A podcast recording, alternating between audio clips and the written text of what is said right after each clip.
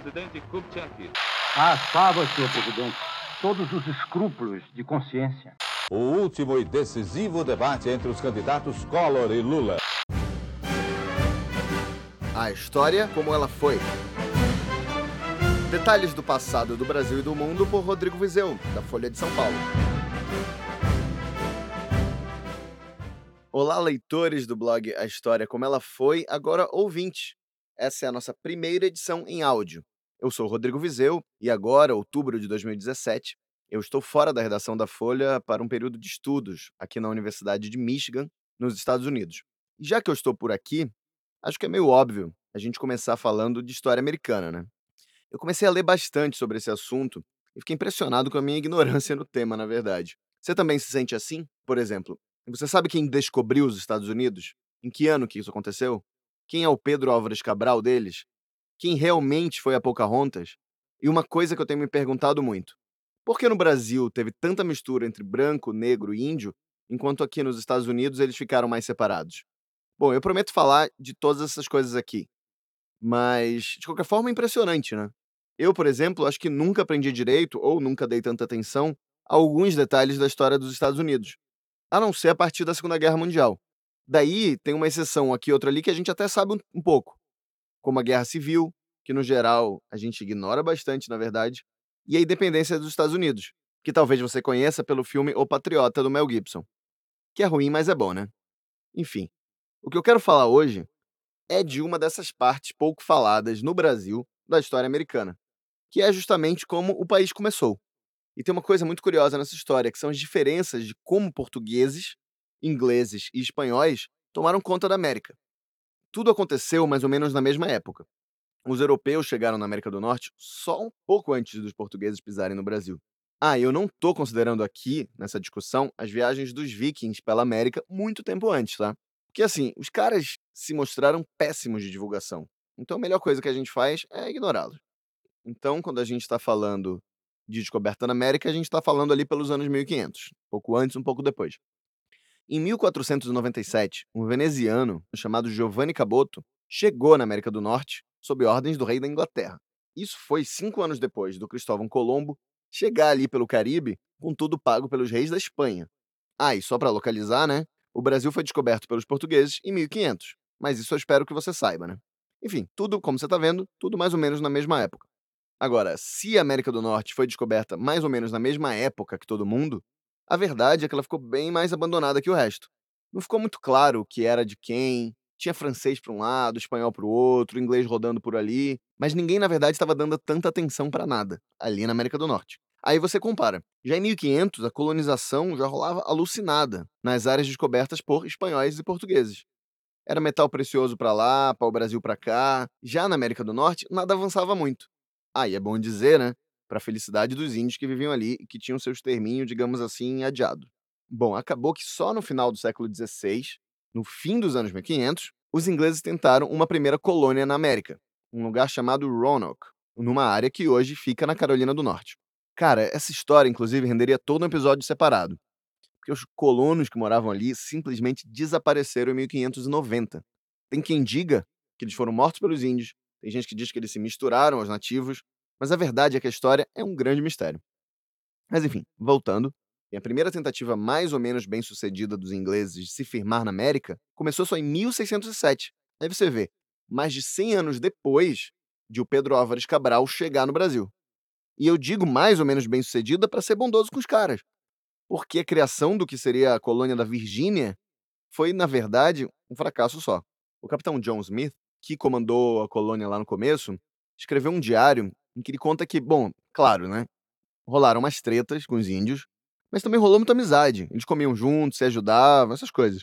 Ah, e foi esse cara que conheceu a Pocahontas, filha do chefe dos índios da região. É isso mesmo, a mesma Pocahontas do filme da Disney que você já deve conhecer. Mas assim, sinto dizer que as fontes históricas indicam não ser verdade que eles tenham vivido um romance ou que eles fossem bonitos. Enfim, a cidade que os ingleses fundaram na Virgínia, Jamestown, era na verdade um pântano cheio de mosquitos. Era uma droga o lugar, basicamente. Os colonos passaram fome, sede, tiveram que recorrer ao canibalismo e a maior parte deles morreu. Nada disso soa muito bonito como o mito fundador do que hoje é o país mais importante do mundo, né? Olá, eu sou dos Estados Unidos. Minha história começou com os ingleses que morreram de fome após colonizarem uma terra em que se plantando nada dava. Meio patético, né? Mas calma, porque alguns anos depois, em 1620, um navio chamado Mayflower chega na América do Norte com a história que os americanos de hoje pediram a Deus. Falando em Deus, a história desses caras tem tudo a ver com ele.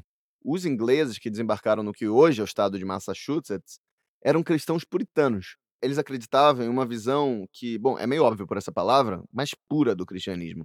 Para esses caras, a igreja anglicana da Inglaterra parecia demais com o catolicismo, que para eles era uma crença pomposa que se desviava do verdadeiro evangelho. Para quem se lembra, eu já contei no blog a história como ela foi, como os puritanos achavam até a celebração do Natal uma imoralidade cheia de exageros, paganismos e depravações.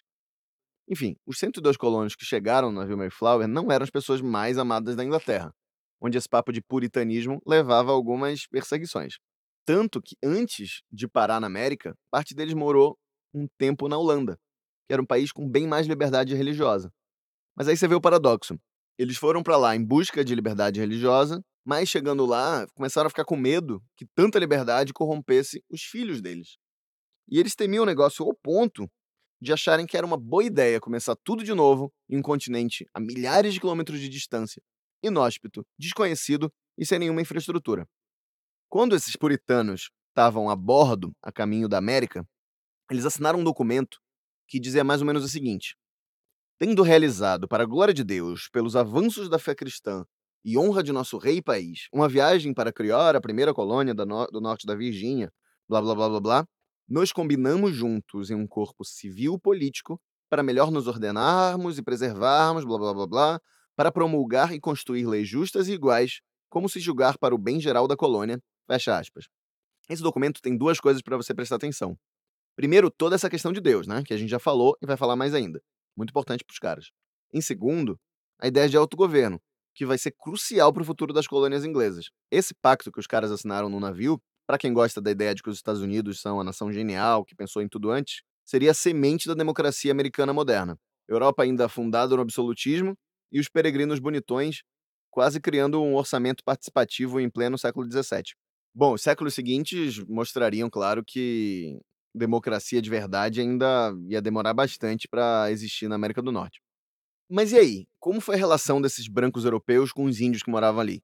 Segundo uns diários da época que eu estava lendo recentemente, o primeiro encontro demorou a acontecer. E quando aconteceu, teve treta. Igual lá na época do John Smith na Virgínia de alguns anos antes. Os indígenas teriam dado umas flechadas nos ingleses, que responderam com tiros, enfim, ficou aquele climão, né? Coisa chata de trocar tiro. E, mas enfim, alguns meses depois, os dois lados acabaram firmando um acordo de paz. Bom, o resto da história não é tão diferente do que o ouvinte conhece bem ao sul do Equador. Assim como no Brasil, enquanto chegavam mais e mais levas de europeus, mais e mais índios morriam por epidemias trazidas por esses colonizadores, ou eram massacrados em guerras que, obviamente, eles não conseguiam fazer frente por causa da superioridade militar dos invasores europeus. E qual foi a imagem que os ingleses tinham dos nativos da América quando eles chegaram? Mais uma vez, nada muito diferente do Brasil. Vou comparar aqui, estou com dois documentos que são bem importantes para os dois países. Um é a carta que o Pero Vaz de Caminha escreveu para o rei de Portugal, falando do que eles acharam no Brasil. A feição deles é serem pardos, maneira de avermelhados, de bons rostos e bons narizes bem feitos. Andam nus, sem nenhuma cobertura. Nem estimam de cobrir ou de mostrar suas vergonhas. E nisso tem tanta inocência como em mostrar o rosto. Fecha aspas. Aí, eu achei aqui um dos diários dos ingleses, escrito por um desses líderes puritanos. Olha só, abre aspas. Eles têm a pele como a dos ciganos ingleses, com nenhum ou muito pouco cabelo no rosto, mas longo e até o ombro na cabeça. Deram impressão de amizade, cantaram e dançaram em sua maneira como palhaços. Fecha aspas. Ou seja, essa foi a visão que predominou em toda a América. Os índios eram estranhos, exóticos, não eram civilizados, eram menos brancos, Aí, tanto ingleses quanto espanhóis e portugueses entenderam que esses nativos mereciam ser tratados como inferiores. Mas aí está o pulo do gato. Isso não quer dizer que eles não devessem ser convertidos ao cristianismo. Esse era, inclusive, um dos objetivos da criação de Harvard, hoje talvez a mais famosa universidade americana. Lá no começo, ela foi criada, entre outras razões, para ensinar inglês e o evangelho aos índios. O que faltou foi combinar com os índios, que não entendiam ou não estavam muito interessados na palavra de Jesus Cristo. Para os colonizadores, fossem puritanos ou católicos, as crenças que os nativos tinham e os costumes de andarem nus ou cometerem um canibalismo aqui e outro ali, né? Era coisa de depravado e de satanista. Ou seja, muita semelhança do norte ao sul da América, né? Mas eu comecei essa conversa aqui me perguntando sobre uma diferença, né? Por que brancos e índios e depois os negros não se misturaram nos Estados Unidos como no Brasil e na América Espanhola? Não que isso não tenha ocorrido, claro, né? Porque ocorreu, mas o fato é que foi bem menos frequente. Uma das coisas que podem explicar isso daí é o fato de a razão fundamental da migração desses primeiros grupos ingleses para a América tenha sido povoar essas terras, enquanto os portugueses e os espanhóis tinham como prioridade explorar o que estavam descobrindo. Só toma cuidado com essa ideia, porque também teve exploração nas colônias britânicas e também teve povoamento no Brasil. Mas enfim, o fato de a América Inglesa ter sido principalmente uma colônia de povoamento fez com que para ali migrassem famílias, como mulheres, crianças, e não só uma maioria de homens para trabalhar para a metrópole. Isso pode ter contribuído para que houvesse menos relações íntimas entre brancos e índios. Inclusive, essas relações eram proibidas por algumas leis coloniais inglesas. Ah, e lembra que eu tinha falado que a gente ia voltar a falar de Deus? Pois é, os colonos puritanos tratavam toda a sua vida pela lente da fé. E uma das coisas em que eles acreditavam é que eles eram um povo escolhido que estava colonizando uma terra prometida. Ou seja, eles tinham a missão de evangelizar os índios e tudo mais. Mas quem era o povo escolhido eram eles. E assim, isso não é o foco do que eu estou falando agora, mas essa ideia de ser o povo prometido tem tudo a ver com a história dos Estados Unidos mais para frente, na forma que eles se expandiram, na forma que eles guerrearam, na forma que eles foram buscar a independência deles, e depois, quando eles já são um país e começam a ter muita importância no mundo, como eles começaram a agir de forma imperialista no mundo. Mas enfim, voltando aos puritanos, além deles se considerarem o povo escolhido, eles implicavam muito com as conversões meio relâmpago e sem muito aprofundamento dos missionários jesuítas católicos, que também andavam por ali pela América do Norte. Para os puritanos, isso era só para fazer volume. E conversão mesmo só avalia, só acontecia se fosse real, em todos os aspectos da vida da pessoa e com pleno entendimento do que era aquela coisa toda. Ou seja, os índios tinham que praticamente virar ingleses, né? Imagino que você concorde como isso era altamente improvável, né? Isso acabou fazendo com que a convivência e a mistura entre índios e brancos tendesse a ser bem menos frequente do que, por exemplo, a gente viu nas colônias espanholas e portuguesa. Pegando o Brasil, por exemplo, os jesuítas se aprofundaram muito mais nas línguas e costumes dos nativos da América do Sul. Isso acabou aproximando e misturando todo mundo. Resumo da ópera. Na América do Norte, a gente tinha família, com homem, mulher e criança, que se julgavam uma espécie de povo escolhido por Deus, e tinha uma religião que trabalhava pouco por amplas conversões cristãs entre os índios. Já na América Latina, a gente tinha uma maioria de homens, sem necessariamente uma crença de que eles eram povo escolhido, especial, né, enfim, nascidos para brilhar, e os missionários católicos atuando fortemente em assimilar os índios. Essas são algumas razões que ajudam a explicar as diferentes formações dos povos das Américas. E aí, você concorda? Discorda? Pensou em mais fatores? Acha que alguma coisa que eu falei não faz sentido? Comenta no blog ou manda mensagem para mim, rodrigo.viseu com Z, arroba grupofolha.com.br. E é isso, a gente fica por aqui nessa primeira versão em áudio da história como ela foi. Eu espero que você me mande sugestões sobre o que quer saber, não só sobre história americana, mas história em geral.